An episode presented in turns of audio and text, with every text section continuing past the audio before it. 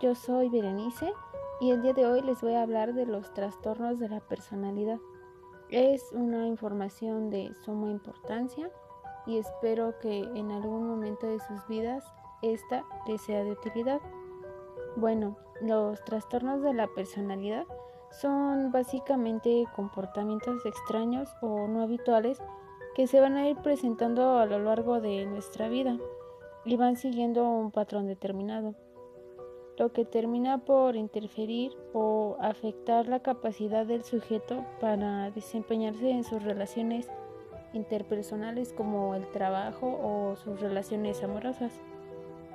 Hasta ahora las causas de esto son desconocidas, pero sí que, que hay factores genéticos y ambientales que influyen en esto. Están clasificados en grupos con letras A, B y C eh, los del grupo A llevan como nombre comportamiento raro grupo A.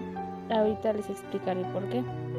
Dentro de estos está el esquizotípico, el cual es la tendencia al pensamiento mágico o paranormal. O sea, es básicamente la creencia en poderes, telepatía o supersticiones. Un ejemplo podrían ser las personas que creen en los horóscopos o incluso cuando sentimos alguna presencia. Por ejemplo, cuando decimos que se nos sube el muerto o alguna cosa así. Luego está el paranoide, el cual es la tendencia a manifestar sentimientos de persecución. Aquí este se va a manifestar básicamente cuando sentimos una desconfianza muy grande hacia los demás, porque sentimos que nos podrían dañar o hacer algo malo. Aquí un ejemplo podría ser cuando sentimos que nos siguen y caminamos más rápido o incluso cuando sentimos que nos observan constantemente. Al final de este grupo se encuentra el esquizoide, el cual es la tendencia al aislamiento. No se disfruta el ser parte de una familia, se está siempre solo, inclusive casi no se tiende a tener amistades y se es emocionalmente frío o indiferente. Ahora les explicaré. Se dice que es un comportamiento raro porque es algo poco habitual o no tan frecuente en una persona. Es algo que se presenta pues que es diferente ante la sociedad, no algo común.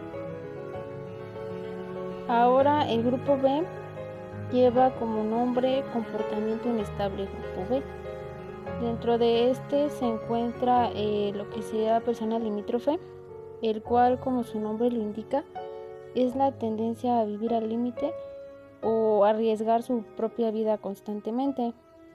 El narcisista, que es la persona que necesita que constantemente la estén alabando o admirando, carece de empatía y tiene un ego muy grande.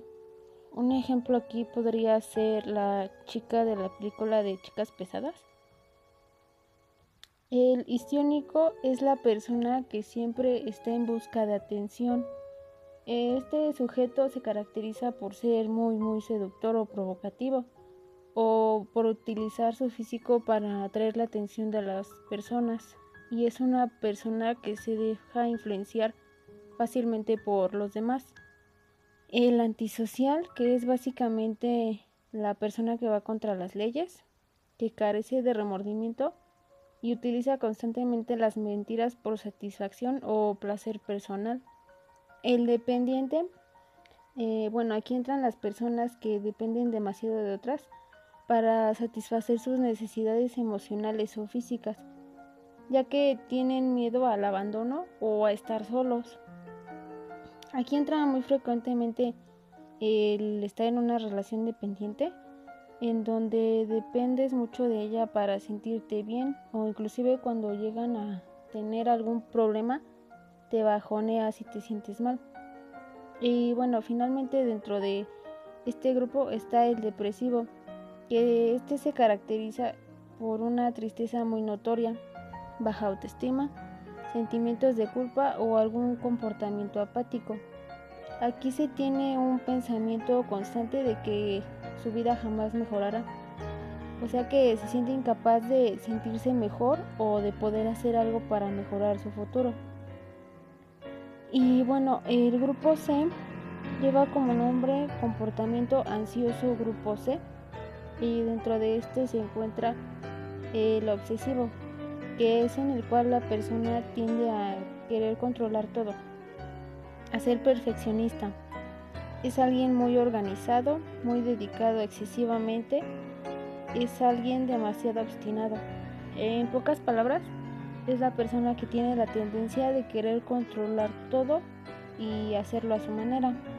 Estas personas frecuentemente suelen presentar problemas estomacales como colitis o gastritis. Después encontramos el evasivo, que es la persona que no confronta las situaciones que le acontecen por miedo a ser ridiculizado o avergonzado. Tiende a tener desconfianza en sí mismo y no afronta las consecuencias de sus actos. Es básicamente la persona que evade las situaciones, que no afronta las consecuencias. Y finalmente dentro de este grupo encontramos al pasivo agresivo, que es la persona que tiene una relación ambivalente con otras personas. Es decir, las quiere y odia al mismo tiempo. Constantemente se contradice entre lo que dice y hace.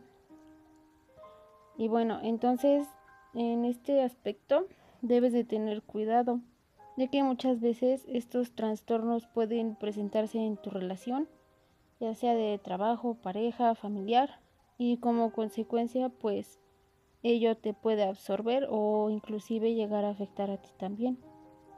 Normalmente estos trastornos surgen en la infancia, se manifiestan en la adolescencia y se estructuran o se terminan de estructurar en la vida adulta. Así que es más frecuente que estos trastornos se presenten en la vida adulta, pero de igual manera se pueden presentar durante la adolescencia o durante cualquier otra etapa de crecimiento. Y bueno, eso sería todo de mi parte. Espero que las, la explicación que les di les sea de utilidad y me despido. Nos vemos la próxima. Muchas gracias.